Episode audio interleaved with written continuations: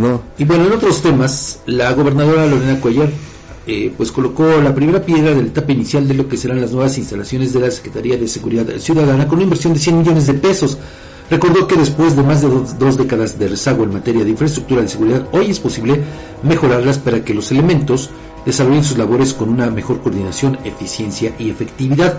La mandataria estatal abundó que pues, eh, en el año que está por culminar a través del C5I y los 13 centros de comando, los C2 en diferentes municipios, se inició el proyecto de cámaras de reconocimiento facial en zonas de alta afluencia y con la implementación de arcos lectores de placas.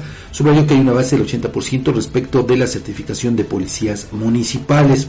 A su vez, el titular de la Secretaría de Infraestructura, Diego Corona, informó que esta obra se realizará en dos etapas, así es que bueno, pues van a tener nuevas instalaciones en la Secretaría de Seguridad, pero pues esta obra quedará concluida hasta el próximo año. 2024.